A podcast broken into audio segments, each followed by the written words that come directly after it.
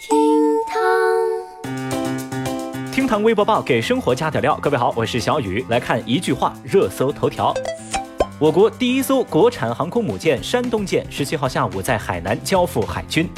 日前发布的《二零一九城市数字发展指数报告》对城市进行了重新的排名，北上广深、杭州、武汉、郑州、南京、宁波、青岛上榜。这些城市呢，也被媒体誉为中国数字一线城市。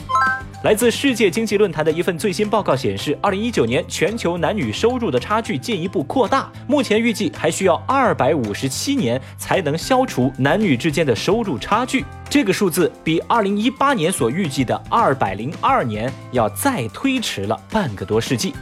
著名的 App 数据分析公司 App Annie 发布了过去十年软件下载量的排名，由 Facebook 运营的 Facebook Messenger、还有 WhatsApp 以及 Instagram 占据了前四位。此外呢，海外版抖音、TikTok 和 UC 浏览器上榜，分别占据第七和第八位。微博二百四十二万人关注，研究生被骗三百一十一万元，不愿报警。不久前，苏州民警发现一女子可能遭遇电信诈骗，多次电话提醒她，但她不相信。于是民警呢就找到了女子所在的单位进行劝说。一开始，女子一口咬定自个儿是花钱投资。在民警苦口婆心的沟通劝说之后，女子终于承认自己是被电信诈骗了，但是却不愿意报警。甚至呢，她轻飘飘的说了一句：“啊。”骗了，骗了就骗了呗。这番表态，急得站在一旁的单位领导扼腕哀叹：“你这个研究生研究的是什么呀？被骗了还不报案，脑子进水了吗？”哼。后来，她完全不知情的丈夫来到单位了解情况之后表示：“哎，人没事就好。”最终，女子在丈夫的劝说之下同意报警。经过民警调查发现，该女子被诈骗分子骗走了三百一十一万多。目前，警方已就此案展开调查。女子难以理解的脑回路跟反应，让微博网友们感到震惊。有人就说啊，有钱人咋这么好骗呢？实在费解啊！还有网友则表示，难道研究生也快变成贬义词了吗？在热烈的讨论当中，微博网友们得出结论：要么是这钱见不得光，要么是这女的家里有矿啊。还有谁？反正小雨我是觉得啊，拥有学历本子不代表带了脑子，姐妹儿。您这智商是咋挣到三百多万的呀？啥也别说了，三分钟之内把你的联系方式给我。带大呀！微博二百零四万人关注，派出所内偷车未出门就被抓。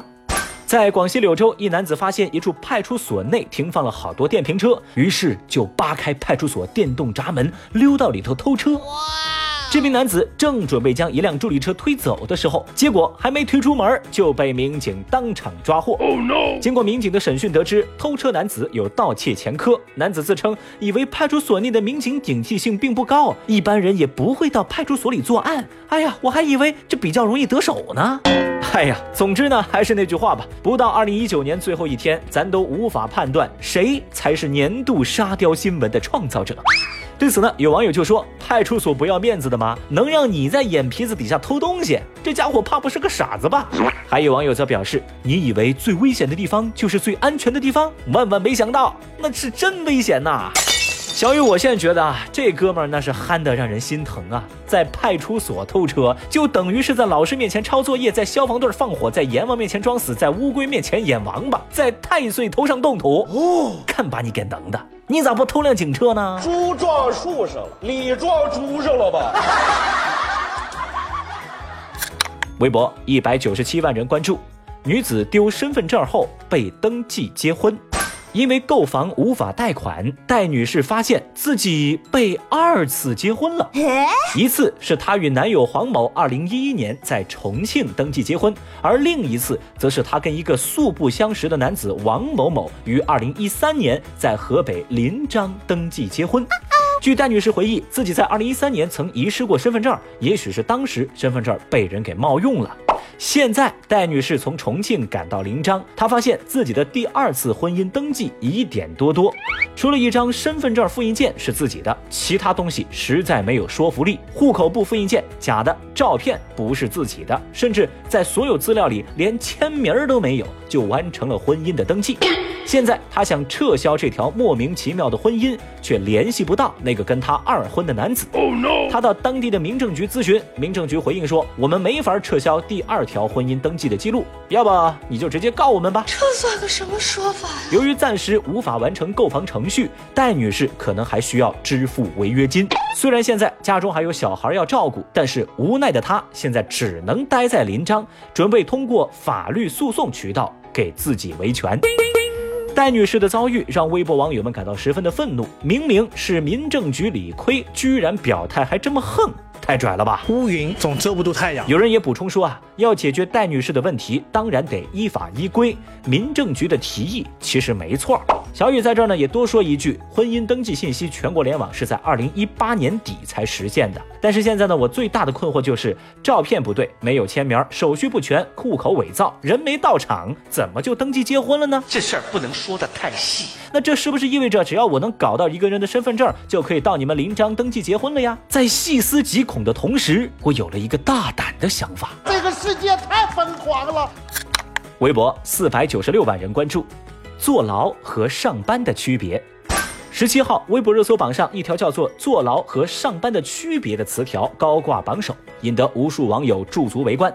这条热搜啊，把坐牢和上班从不同的维度进行了对比，从而得出结论：上班就像坐牢，或者说上班还不如坐牢。这对比当中就说啊，坐牢你大部分时间在牢笼里头，上班你大部分时间在格子间儿。坐牢一日三餐免费，上班食堂难吃的反胃；坐牢劳改运动天天锻炼，上班一坐不起三高来犯；坐牢有人帮你开门关门看门，上班根本就不会有人给你留门。随着关注度的不断增加，网友们对此的看法和争论以及分歧变得越来越大。大量网友质疑这份对比是在传播错误的价值观，因为这背后的逻辑是在丑化上班、美化坐牢，且并不好笑。